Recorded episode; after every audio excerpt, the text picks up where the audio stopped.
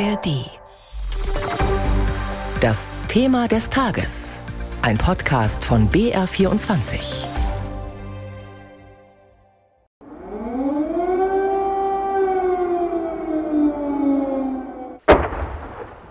Luftalarm und Explosionen nach wie vor Alltag für Millionen Menschen in der Ukraine.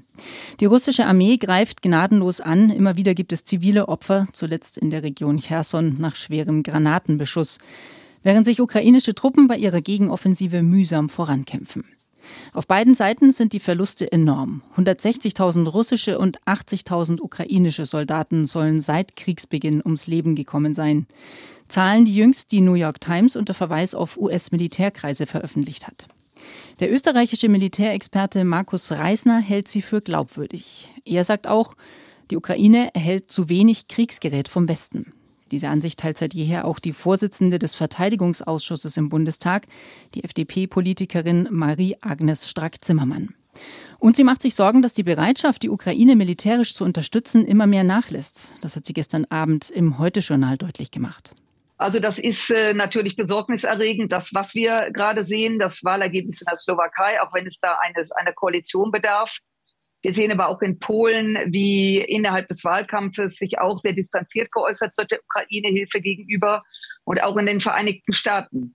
Also ich hoffe nicht, dass sie bröckelt, aber was uns natürlich immer besorgt gemacht hat, nämlich, dass wir gewusst haben, dass die Zeit eine große Rolle spielt. Und je länger der Krieg geht, je mehr sozusagen Wladimir Putin Zeit bekommt, äh, je enger wird es. Und äh, ich befürchte, dass das ein Problem werden könnte sagt die FDP-Politikerin Strack-Zimmermann.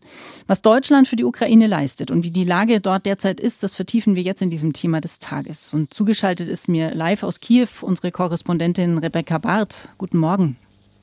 Guten Morgen. Frau Barth, wir haben es gerade gehört. Der US-Kongress hat einen Übergangshaushalt beschlossen, in dem keine weitere Unterstützung für die Ukraine vorgesehen ist. Das hat Marie-Agnes Strack-Zimmermann angesprochen. Und in der Slowakei hat eine Partei gewonnen, deren Spitzenkandidat sich dafür ausspricht, die Waffenlieferungen an Kiew zu beenden. Wie groß ist die Sorge in der Ukraine, von den Verbündeten alleingelassen zu werden? Nun, es ist natürlich so, dass die Ukraine nach wie vor sehr abhängig ist äh, von westlicher Unterstützung und westlichen Waffen. Dementsprechend ist das ein Problem. Aber ich habe doch auch den Eindruck, dass die Ukraine versucht, auf allen Ebenen daran zu arbeiten und dieses Problem zu lösen. Ich war beispielsweise Ende letzter Woche hier auf einem Forum der internationalen Rüstungsindustrie in Kiew und habe dort auch Vertreter der deutschen Rüstungsindustrie getroffen und habe dabei immer wieder gehört, dass man doch perspektivisch hier in der Ukraine produzieren möchte. Ähm, es gibt ein erstes Joint Venture zwischen Rheinmetall und dem größten ukrainischen Rüstungskonzern. Das sind natürlich alles Dinge, die nicht im nächsten Jahr passieren werden, sondern es ist eine langfristige Strategie. Aber man sieht daran doch, wie die Ukraine versucht, sich langfristig aufzurüsten und sich sozusagen selbst zu helfen, kann man das so sagen? Das ist zumindest äh, die Strategie dahinter. Allerdings muss man natürlich sagen, bis das funktionsfähig ist und auch in der Masse, in der hier verschossen ähm, wird, funktionsfähig ist, braucht es, ist die Ukraine nach wie vor abhängig äh, von, von westlicher Unterstützung. Mhm. Dafür braucht die Ukraine Waffen. Die ersten Abrams-Panzer sind in der Ukraine eingetroffen. Dieser Tage wird in Kiew wieder viel verhandelt. Verteidigungspolitiker und Militärs aus vielen Ländern waren am Wochenende vor Ort. Sind jetzt die Waffenlieferungen gerade momentan das Wichtigste für die Ukraine? Die Waffenlieferungen sind auf jeden Fall ähm, das, was mit den größten Ausschlag gibt. Aber ähm, man muss es doch auch zusammen sehen. Also sowohl die wirtschaftliche Unterstützung, die humanitäre Unterstützung sind ebenso wichtig. Ähm, der, die westlichen Finanzhilfen führen äh, hier dazu, dass dieser Staat, soweit es eben geht, noch funktionsfähig ist. Und das würde ich auch äh, nicht außer Acht lassen. Hm. Von großer Bedeutung natürlich die von Russland annektierte Krim-Halbinsel. Die Ukraine hat zuletzt folgenschwere schwere Angriffe auf die Krim geflogen. Sind da in nächster Zeit weitere zu erwarten?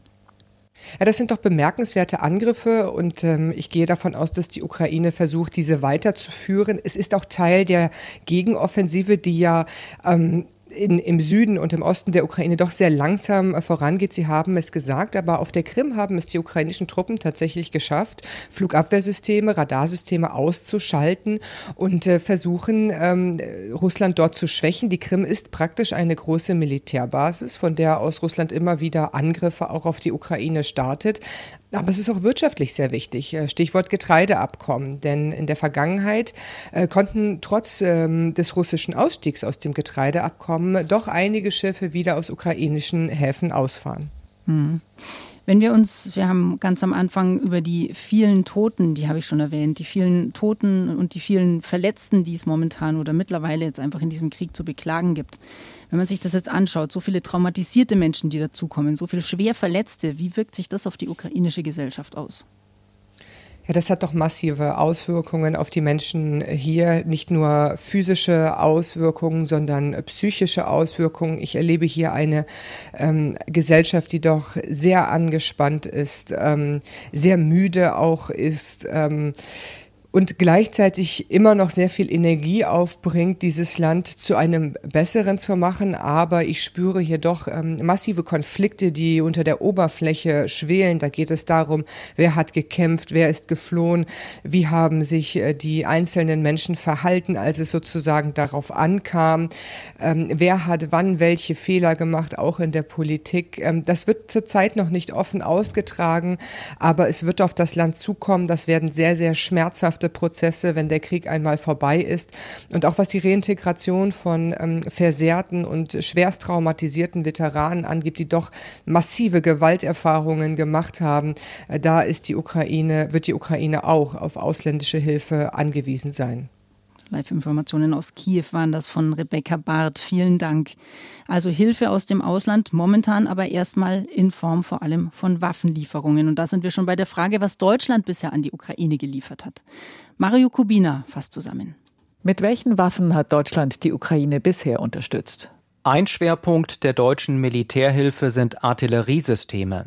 14 Panzerhaubitzen 2000 und fünf Mehrfachraketenwerfer vom Typ Mars 2 hat die Ukraine aus Deutschland bekommen. Zweiter Schwerpunkt Panzer. 60 Schützenpanzer Marder hat Deutschland geliefert und noch wichtiger 20 Kampfpanzer vom Typ Leopard 1 sowie 18 Panzer von der modernen Variante Leopard 2. Schwerpunkt 3 der deutschen Waffenhilfen, die Luftverteidigung. 46 Flakpanzer Gepard hat die Ukraine erhalten. Bei der Bundeswehr sind sie längst ausgemustert. Aber das ukrainische Militär setzt den Gepard erfolgreich zur Flugabwehr ein, zum Beispiel bei Drohnenangriffen. Außerdem hat Deutschland das Raketenabwehrsystem Patriot geliefert und das hochmoderne System Iris-T, über das die Bundeswehr selbst noch gar nicht verfügt. Welche Waffenlieferungen sind noch geplant? Iris-T spielt eine wichtige Rolle dabei, Menschen und Häuser in der Ukraine vor russischen Luftangriffen zu schützen.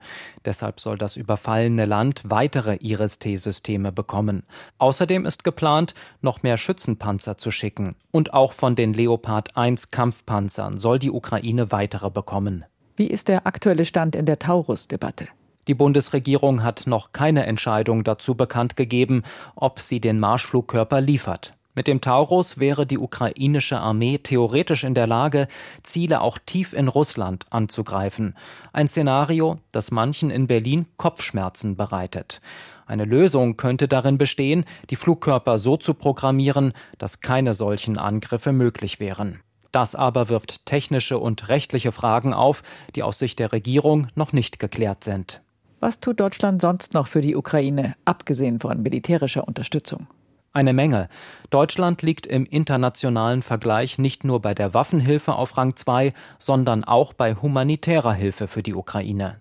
Das hat das Kieler Institut für Weltwirtschaft ermittelt.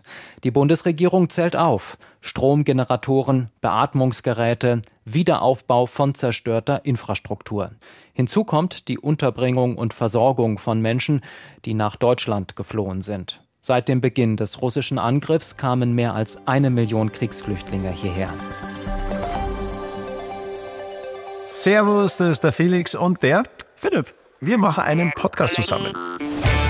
Pizza und Pommes. Der BR24 Sportpodcast mit Felix Neureuter und Philipp Nagel. Wer ist Philipp Nagel? Wieso? so ein bisschen vereint uns der Sport und gleichzeitig haben wir vielleicht auch manchmal einen unterschiedlichen Blick auf die Dinge und. Wir können uns sehr gut reiben. Ja. Ja. Weil ich auch Preuße bin. Machen, machen wir Skiurlaub in Bottrop. Felix Neurer ist tätowiert. Meine Güte, das ist auch eine Geschichte. Das Schlimmste, was passieren könnte, einen selbstgebrannten Schnaps aus dem Münsterland. Aus dem Münsterland. Mit Nüssen und Kakaobohnen. Philipp, um was wird's gehen? Die äh, kleinen und äh, großen Geschichten auch rund um den Sport. Ähm, vielleicht die eine oder andere Anekdote aus deinem Leben. Es wird ziemlich spektakulär werden. Alter, willst du mich umbringen oder was? Ich habe eine Haselnussallergie.